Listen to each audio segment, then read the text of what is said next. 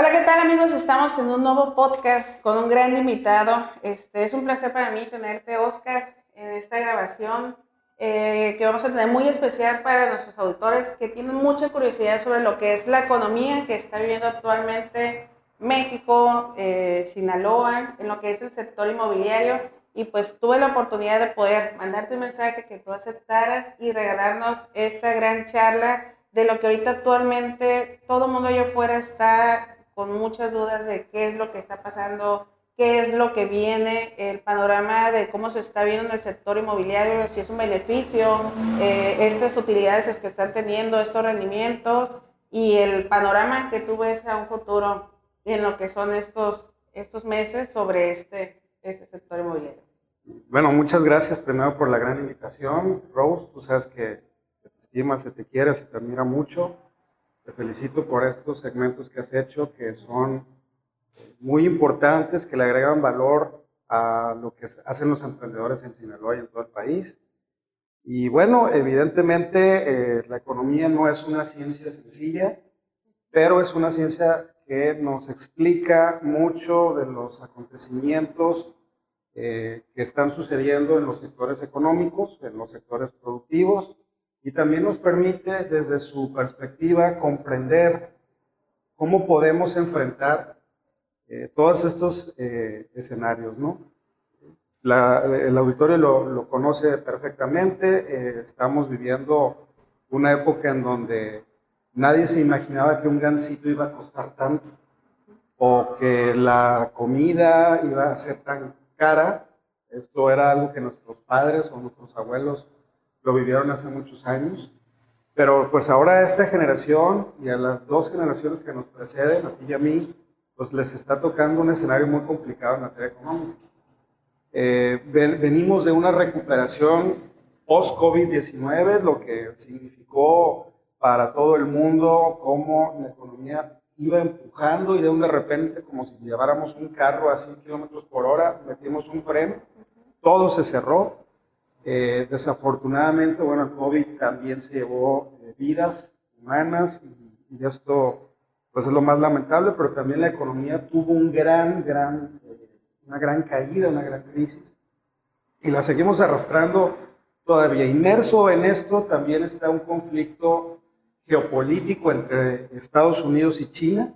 Hay una guerra comercial en la cual eh, China quiere y pretende debilitar la estructura económica y la hegemonía política de Estados Unidos. Y además, pues algo que hace muchos años, al menos tres décadas, no vivíamos, es una guerra entre dos países muy importantes a nivel eh, internacional como Rusia y Ucrania. Las sanciones que Occidente ha hecho a Rusia, pues han mermado al sector de la energía. Hemos visto precios del petróleo en el COVID-19 el contrato de futuros estuvo a menos 30 dólares por, barril de petróleo y hoy, eh, dos, tres años después, nos vemos, por encima de los 100 dólares. Esto ha sobrecalentado la economía más importante. Eh, para poder paliarla, en algún momento Estados Unidos determinó eh, imprimir muchos billetes. Y bueno, por eso ahora ven que el dólar en relación a otras monedas está entonces el escenario no es nada sencillo y evidentemente eh, los empresarios tenemos que comprenderlo y los emprendedores sobre todo tienen que entender que también un área de, en una crisis, en una recesión económica, siempre hay oportunidades de crecimiento. En una expansión económica hay más ganadores que perdedores y en una recesión económica hay más perdedores que ganadores. El escenario es saber cómo ser ganador en una recesión. Y es un poquito de lo que vamos a platicar ahorita. Perdón por esta introducción, pero era importante contextualizar. No, no, no. Y es que sí es muy importante porque muchas veces piensan las personas que la economía no nos afecta a las personas que tenemos un trabajo sólido, en las personas que ya tenemos un negocio posicionado, pero eh, a veces el decir hay una guerra en otro continente no puede afectarme, pero ya vemos en, en cómo se vienen encareciendo hasta los automóviles que hoy en día pues por eso lo que son carros eh, ya usados están carísimos, eh, cómo viene con el área de los alimentos, los fertilizantes, viene la afectación, lo que es los precios, cuánto está el tomate, ahorita es increíble ver cuánto está el huevo.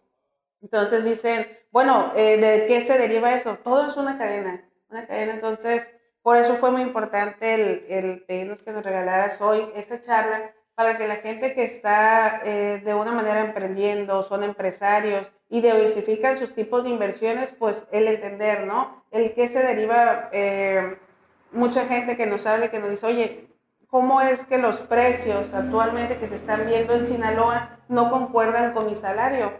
Hay muchísima gente que no tiene ni siquiera liberadas sus prestaciones para poder adquirir una casa y están pagando una renta al triple de algo que saben que con la pandemia les generó una conciencia de decir queremos tener nuestro propio hogar, pero no podemos.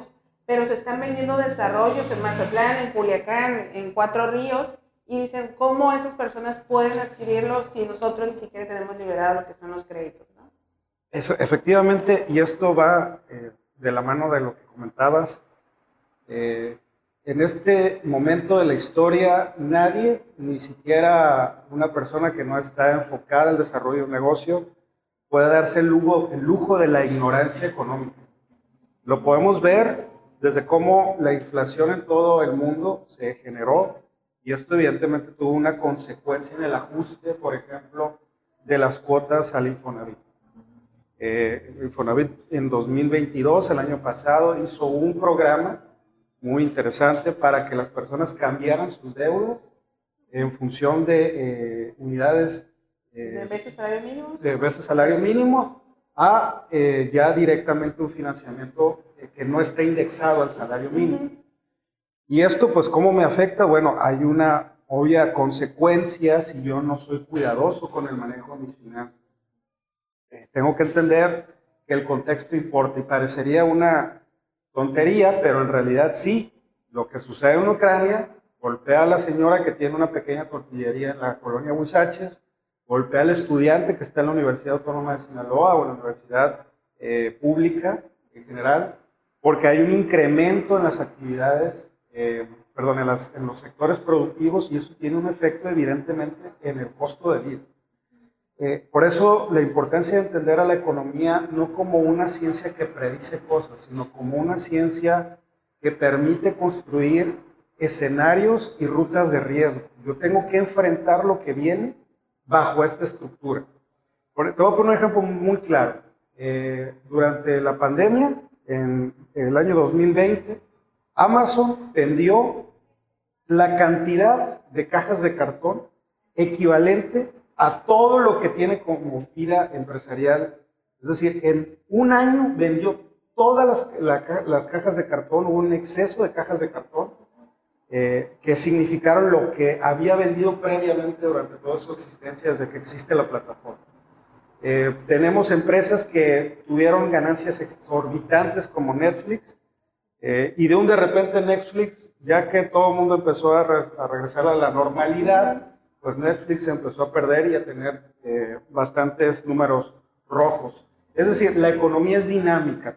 La información económica nos obliga a estarla siguiendo cotidianamente. No puedes estar eh, diciendo que lo que pasó ayer va a determinar lo que va a pasar mañana. La verdad es que eh, el empresario tiene que tener una gran responsabilidad de informarse, pero también de entender cómo se conectan las variables de manera muy didáctica, yo lo, yo lo aprendí en la escuela de economía, entendiendo que es como una telaraña. Muevo un hilo y se van moviendo y ajustando diferentes variables. Eh, hoy, eh, mientras estábamos charlando, hay toda una conversación en los sectores financieros, eh, inclusive de, la construcción, porque Banco de México subió la tasa de interés a 11%. Es, es el alza más alta desde hace 20 años. ¿Qué significa esto? Bueno, que es más costoso hoy que nunca pedir un crédito. Y todos los bancos van a tener que ajustar al alza sus tasas de créditos hipotecarios, por ejemplo. Eh, esto va a tener un efecto importante en el costo del dinero. O sea, va a ser más difícil conseguir una vivienda. Pero a la vez, como inversor, puedo comprar una vivienda y eso le da estabilidad y certeza a mi capital invertido eh, porque al final de cuentas, en el tiempo, pues una propiedad aumenta su valor Al contrario de lo que hace un vehículo, por ejemplo, que nada más lo saco de agencia eh, y, y, ya pierde valor. Entonces, hay una serie de instrumentos que un empresario tiene que estar familiarizado. Está el lending para poder no tener que comprar un carro. ¿Cómo piensa un estudiante saliendo de la carrera? Quiero inmediatamente conseguir y comprar un carro. Y si tiene un capital, tú lo has dicho en tus, eh, conversaciones, en, en tus videos, si tengo un capital, la inteligencia económica me obliga a saber en dónde puedo ser más óptimo, es decir, en dónde gano más conforme pasa el tiempo. Y, creo que eso es lo que tenemos que rescatar. La economía nos obliga a estar informados para tomar decisiones. Sí, y era lo que platicábamos hace un momento, ¿no? Eh, la falta de educación financiera que tenemos en México y en muchos países eh, es lo que nos lleva también al, al desconocimiento, a pensar que la gente, el que te digan, sabes que puedes invertir y tener una utilidad, lo primero que venga a su mente es va a ser un fraude. Eso no puede ser real. Entonces, eh, sí ha sido que he comentado muy, muy firme en lo que son mis videos, en la falta de educación financiera, el tener este, objetivos de un crecimiento, de poder decir, bueno, llego a esta parte de mi vida personal, profesional, pero ¿qué sigue? Y qué es lo que mucha gente hasta ahí queda, al tener una familia, tener una casa, un hogar, y ese es mi ciclo de vida humano que me enseñaron en la escuela, ¿no? Tener mi casa, mi esposa, este, mi carro, mi trabajo estable y tal. Hasta llegar a mi pensión. Ahora las nuevas generaciones que viven el de, bueno, no vamos a tener una, una pensión, ¿qué es lo que sigue? Eh, a través de la pandemia se desarrolla el, ya no voy a sacar casa porque mí es imposible comprar, pero me voy a quedar con el de mi mamá o me voy a quedar con la casa de mi abuela. Entonces, eso también empezó a alertar mucho a las instituciones de crédito y al gobierno al decir, oye, bueno, vamos ahora a dejarlos que junten lo que son los créditos con familiares, con eh, concubinas, con otro tipo de personas, pero ya la gente ya no quiso, porque dijo los precios, o sea, no la voy a poder pagar, mejor me quedo aquí, hay familias, hasta seis familias en una sola casa, y es algo que tú dices, bueno, eh, es parte de la economía, la crisis que hay, es parte de la falta de educación, es parte de, bueno, muchos, muchos factores, ¿no? Ah, ah, este, eh, es muy importante que, que, comprendamos que al final mucho de lo que nos, nos, toca como generación es romper estos paradigmas que mencionan. Para empezar, eh, lo que nos dijeron a nuestros padres, eh, estudia una carrera y consigue un trabajo estable y ya la vas a hacer en la vida nuestro auditorio, y tú lo sabes, que eso ya no sirve para nada. O sea, una carrera no te garantiza, eh, un título universitario no te garantiza un buen nivel de ingreso, obviamente, por tanto, no te garantiza una calidad de vida. Eh, dos, no, nunca nos enseñaron a los, a los jóvenes el gran problema de pensar en el futuro, en el largo plazo. Lo decías ahorita, las pensiones en México están en crisis. realmente a nuestra generación nos va a tocar una pensión de 8.500 cuando mucho al mes. Y eso si tienes un ingreso mensual en tu vida laboral de 25 mil a 30 mil pesos, te va a tocar una pensión que apenas es la tercera parte de lo que estás ganando de manera productiva. ¿Quién puede vivir con eso? Eh, los créditos de las tarjetas de crédito, si hacemos un comparativo en lo que es una tarjeta de crédito en Estados Unidos, el, interés está entre 10 al 12%. En México hay tarjetas de crédito de hasta el 180%. Eh, me tocó en algún momento asesorar a un empresario, un joven emprendedor que hacía eh, pastel de lote y le pregunté, oye, ¿cómo estás manejando tema financiero? Y bueno, lo que pasa es que pagaba la deuda de la empresa con su tarjeta personal. Su tarjeta de crédito personal. Se incrementó la deuda y en algún momento ya no la pudo pagar, entonces la empresa... ¿Por qué? Porque, porque no nos enseñaron estas cosas. O sea, realmente el paradigma era, eh, salte, eh, termina tu carrera, ten un título y trabaja 20, 30 años en un trabajo y luego jubílate y vas a, ser feliz. El costo de la vida y la realidad es que nos ha demostrado la, la vida que no, no es así. Entonces, por el otro lado viene el ser emprendedor. Y todo el mundo, parece que todo el mundo quiere y piensa que ya ser emprendedor es la panacea. Es que yo voy a estar manejando mis millones de dólares desde una computadora en Cancún. La verdad es que ser emprendedor en México es muy complicado. Los costos notariales de constituir una sociedad son carísimos. Un notario público te cobra 10 mil pesos por constituir una asociación. Tú lo sabes porque estás directamente involucrado con, con muchos notarios. El tema de la vida fiscal, ¿cuándo en la secundaria, en la prepa o en la carrera, si no estudiaste contabilidad, te enseñaron a pagar impuestos? Y ese demonio que se llama ISR. Y es que tienes que pagar 30% de tu ingreso. ¿Qué? ¿Y de dónde? Pero es que si no tienes vida fiscal, no tienes la posibilidad de hacer patrimonio. A los, a los jóvenes no nos enseñaron que es importante tener un control estricto de nuestros impuestos, porque además de que contribuimos, contribuimos a la sociedad, el, el, gobierno saca recursos para hospitales y escuelas de ahí. No nos enseñaron que tenemos que constituir un patrimonio basado no solamente en el trabajo salarial, sino también, como tú lo has venido diciendo, en el proceso de inversión. Entonces, ¿qué es lo que pasa? Que la gente confunde inversión con apuesta. Eh, y, y, lo que quiere es ganar en cinco días lo que cuesta ganar a veces en cinco años. ¿Qué? Y entonces vienen todas estas burbujas de conversaciones que, que, no tienen sentido. Y todo el mundo habla de las criptomonedas y no entendemos la tecnología de la blockchain, que es una tecnología netamente matemática. Y luego viene, profe, y, porque yo he dado clases, Ajá. profe, ¿y de qué me sirve el trinomio cuadrado perfecto? Pues ya mm, es lo más básico que debes de saber, porque si quieres entender cómo funcionan las cripto, tienes que entender lo que es una derivada, tienes que entender lo que es una vela japonesa, tienes que entender el cálculo de un valor presente neto y eso son matemáticas. Y, y, y, entonces quieres hacer negocios y no entiendes de matemáticas, pues estás perdido. Eh, hay un, eh, este señor que admiro mucho, que es Warren Buffett, es uno de los inversionistas más importantes de Estados Unidos eh, es uno de los hombres más ricos del mundo, él dice, fíjate en el largo plazo. Eh, la inversión efectiva y óptima es pensar en el largo plazo. No puedes estar nada más esperando que en cinco días, insisto, ganarlo de cinco años. Y Warren Buffett se hizo muy famoso porque nunca ha dejado de invertir en acciones de Coca-Cola. Dice, se puede estar cayendo el mundo, pero Coca-Cola siempre va a tener un, un un rendimiento positivo y va a haber momentos en los que va a caer la acción. Pero yo no me estoy fijando en invertir para ganar mañana, sino para dentro de 20 años. Entonces, todos estos paradigmas a los jóvenes no se nos enseñan y cuando llegas a la realidad dices, ¿por qué en la secundaria me enseñaron los sistemas de numeración maya y azteca y no me enseñaron que tengo un señor que se llama impuesto sobre la renta que tengo que pagar y que tengo que declararle al SAT para poder yo hacer un proceso de construcción de una empresa.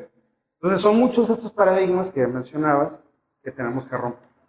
Sí, así es. Y es que, fíjate, me ha pasado mucho con la gente que empieza a invertir con nosotros, el que al año sacan sus utilidades, sacan su capital y sienten que para ellos fue el máximo logro, ¿no? Entonces dices, oye, si tú verdaderamente hicieras un plan a cinco años y vieras la utilidad que tienes, tenemos una, unas personas que ya tienen cinco o seis años con nosotros y de una capital que empezaron con 150 mil pesos, ahorita traen un valor de inmuebles de 2 millones hacia arriba.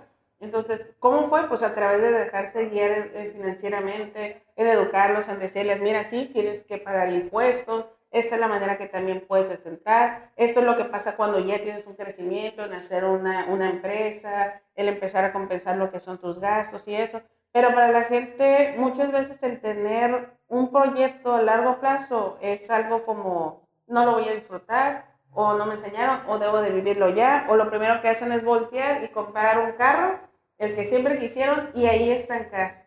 Este, entonces sí es algo pues que me quedó sorprendida de decir, bueno, ¿por qué no la gente, si tú le preguntas cuál es el proyecto que tienes tú a cinco años, una persona se me hace mucho en 100 que diga, yo sí lo tengo presente, yo voy a hacer esto, este es mi plan, esto es lo que voy a invertir, esto es a donde quiero viajar, esta es la familia que quiero tener, la educación, la maestría, eso, pero toda la demás gente no. Sí, porque está este espíritu de, la medianía, es Finalmente, ¿qué es la mediocridad? Es el credo del medio. Es cumplir la tarea de tener un título universitario sin ser profesional o profesionista. Tengo un título, pero no sé, el conocimiento básico de mi profesión no lo entiendo. Eh, tengo un trabajo, pero por más estable que sea el trabajo, hay que entender que en algún momento, y lo vimos con el COVID-19, ¿quién se iba a imaginar que un virus iba a contaminar al mundo y que de repente las empresas iban a, este, a cortar, a recortar al menos el 30% de su plantilla laboral? Hoy lo estamos viendo, la, la, inteligencia artificial está haciendo una revolución en el sector financiero. Ya no vas a un banco y vas a, nada más este, a, hacer fila, ya hay cajeros inteligentes. Quiere decir que el banco ya no necesita contratar a una persona para que haga lo que hace la máquina. Los supermercados también empezaron a hacer. En Estados Unidos, McDonald's ya tiene este, máquinas que te preparan la, comida. Eh, o sea, eh, ¿cuál es el tema? Que si yo no genero un valor empresarial, y eso va de la mano de, este cuestionamiento que las personas tienen que hacer. Eh, yo soy de la idea que, los seres humanos, todos, todos, tenemos talentos increíbles. Cada cerebro es distinto. Pero no nos enseñaron a, explotar estos talentos. puedes tener un gran talento para cantar, para el fútbol, para todo eso, pero eh, no somos capaces de entender que también incidimos en la mejora del mundo. Las empresas mejoran al mundo el emprendedor no solamente quiere vender un café, el emprendedor con la venta del café puede mejorar al mundo. E, e, esto lo dice este, eh, de manera muy interesante el tema del emprendimiento social. Y Michael Porter, profesor de la Universidad de Harvard, de la Escuela de Negocios, él habla de que las empresas tienen algo que los gobiernos, las asociaciones civiles no tienen, que es escalabilidad. Dice Porter, las empresas resuelven un problema. Tu empresa, por ejemplo, resuelve un problema. Acceso a la vivienda y por otro lado, inversión. Tienes un inversionista que necesita eh, tener utilidad de esa inversión. Tú encontraste un, modelo de negocios, una manera de conectar las dos cosas que es rentable para ti y para el inversionista. Eh, pero muchas de las ocasiones no entendemos que el modelo de negocios necesita escalar. Entonces la gente se queda con, la idea es ser pequeño para sacar y pagar las cuentas diarias. Eso te lo da un trabajo. Pero generar un patrimonio implica que tú puedas convertir tu talento en un mecanismo de generación de valor por encima del que te está pagando una empresa. Las empresas te van a pagar lo que creen que te pueden pagar. Ninguna empresa te va a pagar más allá de lo que tú crees que, o más, bien, ninguna empresa te va a pagar lo que tú crees que vales. Ellos te pagan lo que, tú, que ellos creen que tú vales. Y por más que seas el empleado del mes, y por más que llegas temprano, siempre te van a pagar lo que ellos creen que tu trabajo vale, no tu talento. Ir más allá implica desafiar las circunstancias y plantear un modelo de encontrar una conexión, como lo haces tú, como en su momento lo hizo Uber. Uber dijo, hay una persona que tiene un carro, hay una persona que tiene una necesidad de transporte. Yo los conecto. Entonces, esto es lo que tenemos que comprender para poder hacer modelos de negocios exitosos y escalar. De otra manera, nos vamos a quedar en el mismo proceso, que es el, es el, es el gran problema, que tú lo has dicho de manera muy interesante, que no pensamos de manera disruptiva. Y el ejemplo más claro de esto es, si tú vas a una universidad y le preguntas a todos los que te, a todos los que te dicen, yo quiero ser emprendedor, ¿qué te dicen? Quiero hacer una estética, quiero hacer un bar, quiero hacer un restaurante, quiero hacer este, un sushi. Culiacán está lleno de sushis. Hay más sushis que oxos, estoy seguro de eso. Pero ninguno está hablando de, ok, voy a resolver el problema del reciclamiento del cristal, del vidrio. Ah, en Sinaloa desperdiciamos mucho vidrio y el vidrio contamina. Nadie está hablando de cómo podemos hacer un negocio si todo eso resolviera un problema social. Eh, nadie está hablando, por ejemplo, del tema de cómo resolver eh, la gran cantidad de contaminación de llantas que hay en, la ciudad, el aceite que sueltan los restaurantes. Ahí es donde están los negocios innovadores. Si queremos hacer lo mismo, pues vamos a seguir siendo lo mismo. Sí, sí la verdad, este, pues es muy, muy interesante y mucho que se refleja en lo que es la economía, ¿no? Todo este, una vez escuchaba una plática de una persona que decía, es que mi vecino puso una tienda y ya el vecino de enfrente está viendo cómo poner una tienda. ¿Por qué? Porque ese es el, Es decir, que la educación que tenemos de él, si a él le va bien, pues yo tengo que llegar para que me vaya mejor y él cierre y yo me quede con ese negocio. Pasó con el sushi, pasó con las, estas argentinas, ¿cómo se llaman las empanadas argentinas? Pasó con chilaquiles. Nosotros sabremos chilaquiles y de repente todo el mundo quiso hacer chilaquiles y está bien, bienvenida a la competencia. Pero a veces el, ser emprendedor implica tomar riesgos y entender los riesgos de, de una decisión de negocios. Entonces, como no estamos informados, no podemos hacer una ruta de contención del riesgo. Y empezamos a escuchar a la gente, a los economistas aburridos como yo, decir, el Producto Interno Bruto bajó, la inflación está tanto, y, lo vemos como, como que nunca nos va a llegar a, pegar eso. Pero ya puse el ejemplo de, de, lo que significa el pago de una casa de Infonavit. Hubo un programa y lo triste del programa es que a pesar de que el gobierno tuvo la voluntad de ayudar a la gente a que no pagara por encima de lo que tenía el crédito en unidades de salario mínimo, nada más el 20% de los usuarios hicieron el cambio al otro esquema. Y ahorita van a ver el estado de cuenta del, crédito de Infonavit y van a decir, pero ¿cómo si yo tenía una deuda de un millón, ahora la tengo en un millón y medio? En un solo año. Entonces sí es importante estar informado. Voy a poner otro ejemplo. Eh, la educación en el futuro va a ser mucho más cara. Porque la pirámide poblacional en México se está invirtiendo. Consideremos esto. Eh, hoy las parejas se casan más tarde y tienen menos hijos. Eh, en este momento y en los, en los últimos 10 años lo que sucedía era que había mucha demanda de educación básica. Tenías escuelas públicas, primarias e inclusive secundarias retacadas. En el promedio de un salón de clases eran 50 estudiantes. Ya no va a suceder eso. Ahora todos esos que estaban en secundaria, en 10 años, van a estar, o en eh, menos, van a estar solicitando ingreso a la educación superior. Entonces, va a ser un verdadero, eh, va a ser una verdadera presión para las universidades. ¿Y qué van a hacer las universidades? Pues voy a subir el costo de la colegiatura. Pero la educación va a encarecerse. Tener una carrera va a ser más difícil porque además la educación pública, yo estoy orgullosamente en la Universidad Autónoma de Sinaloa, pues ya no va a tener los espacios eh, para poder abastecer de, este servicio de educación a toda una generación.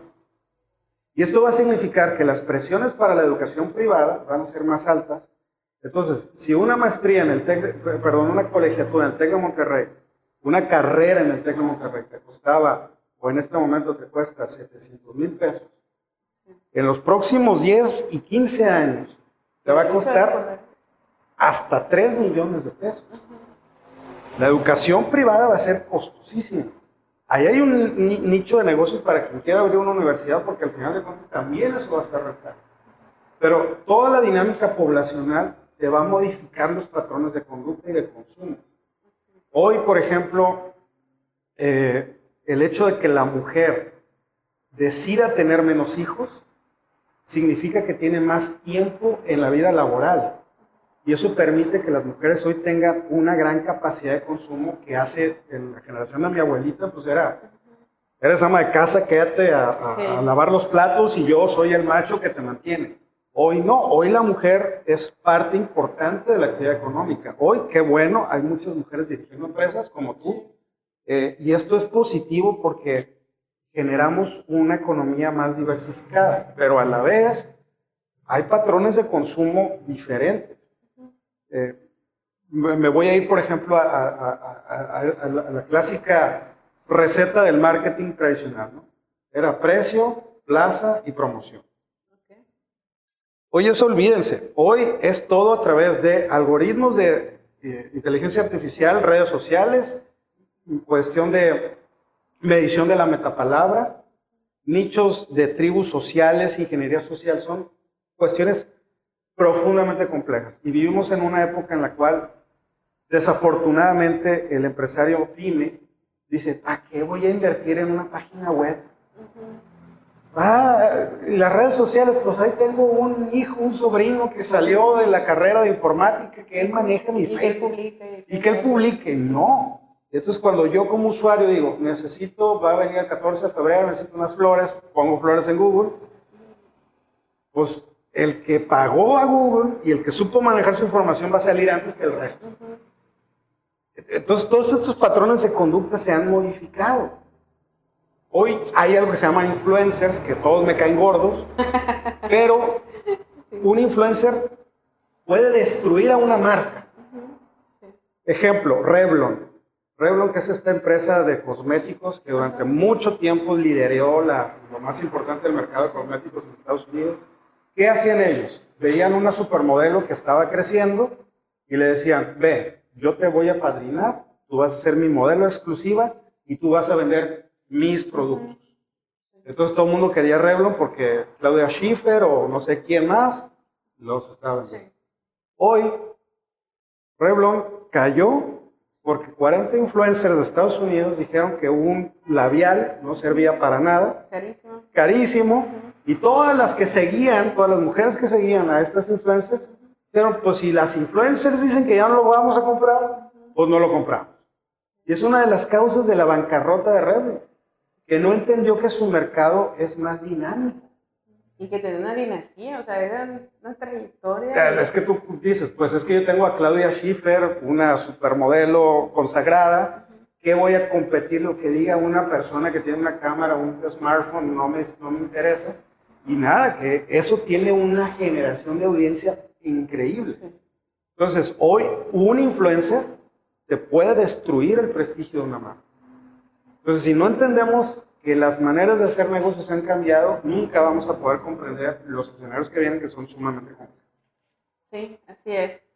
Eso sí, sí me tocó escuchar y es algo que dices, bueno, es una empresa, eh, cuando pasa lo de la pandemia y vemos el, que los negocios que no se modernizaron, que no se subieron a lo que fue a redes y eso empezaron a caer a pesar de la dinastía eh, de marca que tenían, eh, después empieza lo que es influencer y tengo porque me tocó a mí en una salida con mi hija que me dice, mamá, mira, esa persona es influencer.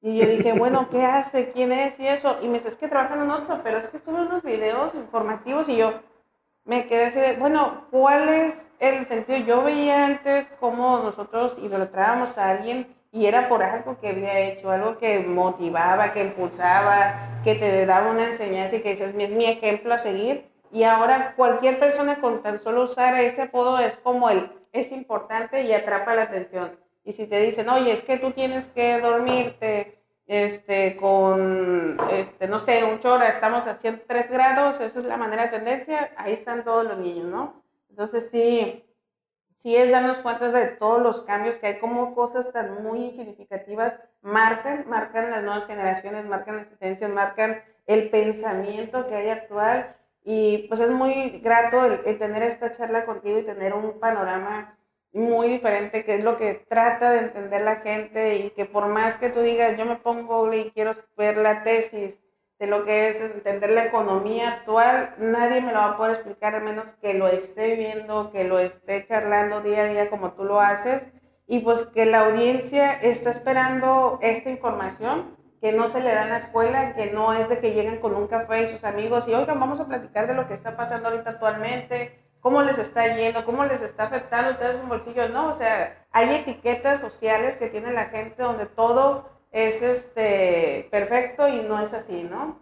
Nadie sabe la realidad al momento de llegar a, casa y saber el, cómo están en las cuentas bancarias, cómo están con las colegiaturas, cómo están con los vehículos. Me ha tocado ahorita mucha gente en la reestructura de sus créditos, porque sabes qué, o sea, tenía mi casa de altata, ya no puedo tener esos lujos, ¿no? Entonces, pero no le puedo decir a nadie socialmente de a mi hermana, a mi papá o algo, porque es como fracasaste. E, e, eso, eso me, me, me parece muy importante cómo lo estás planteando, porque si uno se da cuenta de la historia de vida de los grandes emprendedores de Estados Unidos, desde, desde un Steve Jobs hasta un Elon Musk y todos, han sido grandes fracasados. O sea, realmente Steve Jobs lo corrieron de la empresa que él había fundado. Elon Musk perdió un montón de dinero, ahorita no sabemos cómo le va a ir con Twitter, esa es una compra que nadie entiende por qué la hizo. Eh, pero para poder llegar a, Tesla, todo el mundo se estaba burlando de él, de que jamás va a haber carros eléctricos.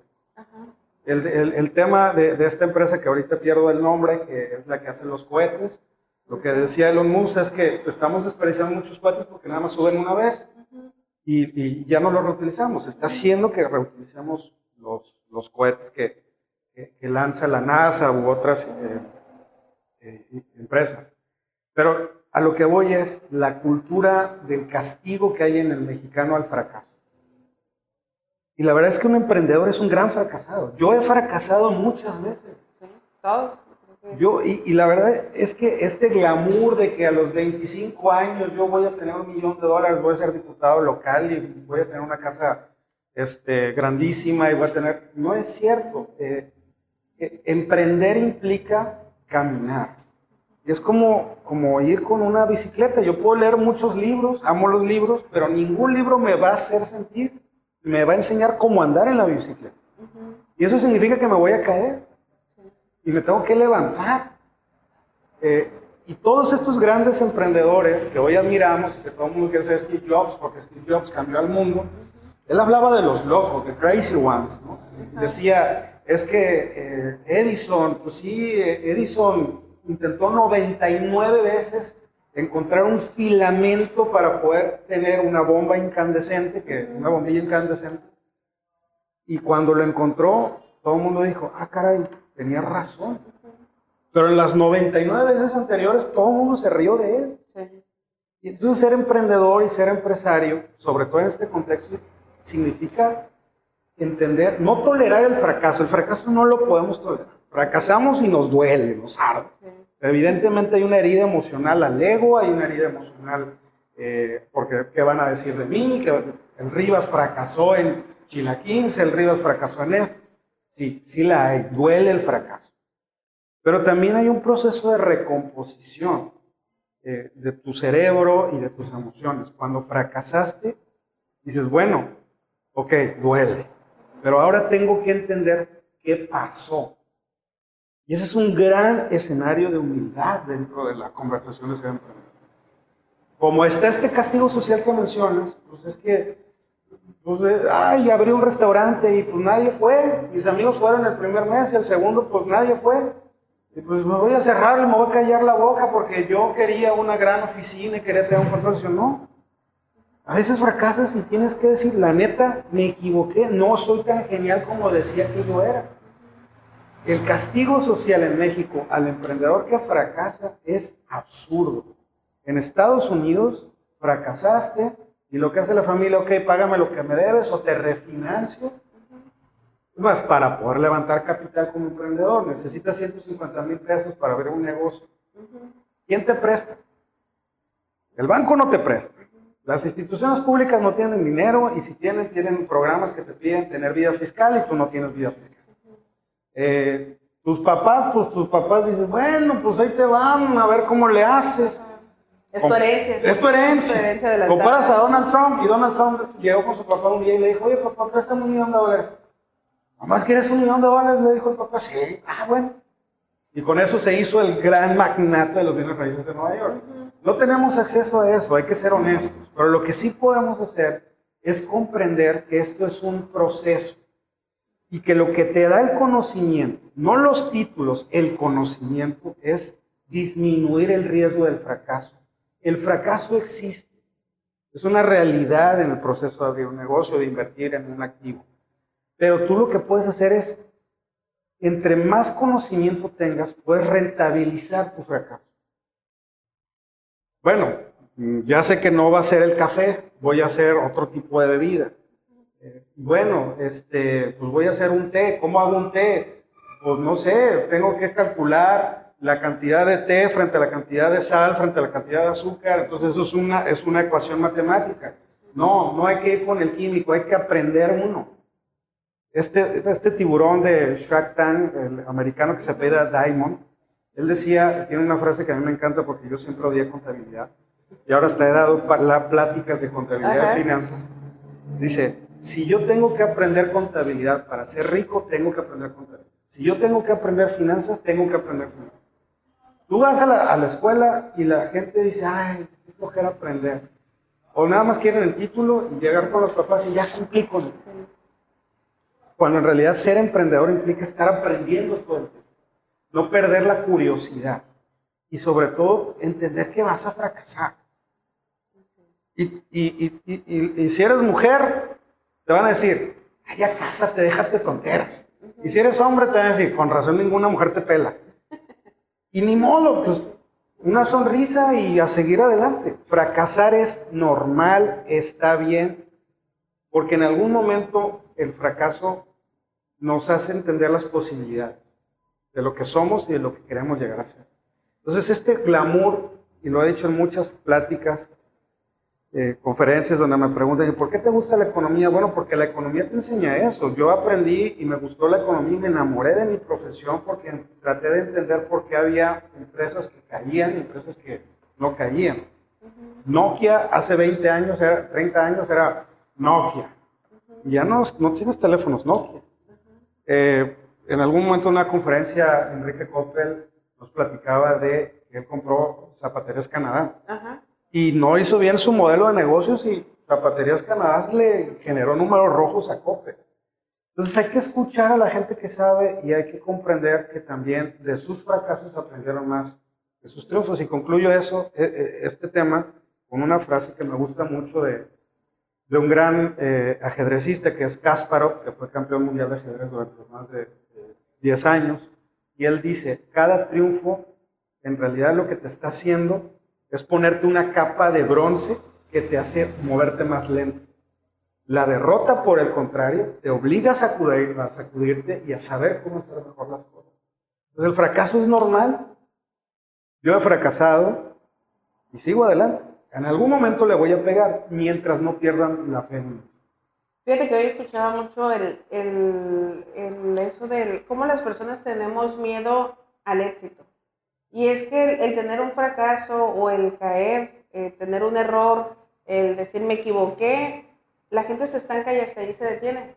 Entonces, no es el miedo hacia lo que te equivocaste, es el miedo hacia el éxito, el continuar, el volver a levantarte y volver a hacerlo. Entonces, esta eh, me da gusto cerrar con esta frase, me encantó, creo que todas las personas que nos están escuchando en este podcast, que van a ver este video, pues se van a dar cuenta de que pues nos estás dejando una gran enseñanza, que verdaderamente la economía es un pilar fundamental, el, el cuando escuchamos una noticia y mejor ponemos una canción, mejor nos ponemos a escuchar la, la canción de tendencia ahorita, no, es voltear a ver qué es lo que está pasando para poder prevenir, tomar una precaución y también, este, pues ahora sí que tomar una solución. Concluiría con esto, primero agradecerte la, la, invitación, insisto, felicitarte por esta gran labor que estás haciendo.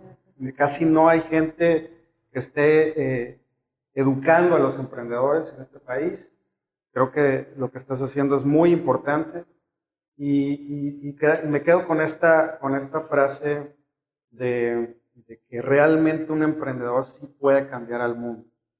No está mal hacer dinero, tenemos que cambiar nuestra relación con el dinero, con, con el éxito.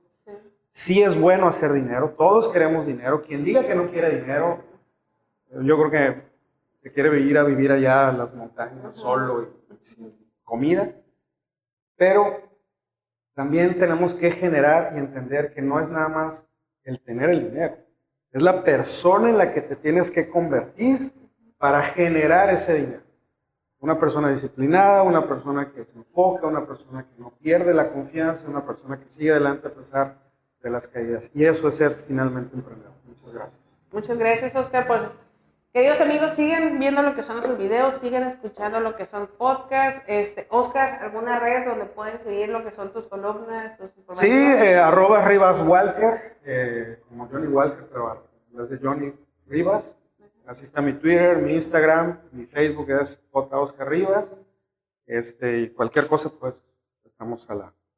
Ok, bueno, pues entonces ya saben, pueden seguir lo que son sus redes, estar un poco más actualizados en lo que es la información de la economía, de lo que está pasando actualmente hasta a nivel nacional, mundial. Y pues la verdad, muchas gracias por esta plática y espero próximamente estar grabando un nuevo. Muchas gracias. Gracias.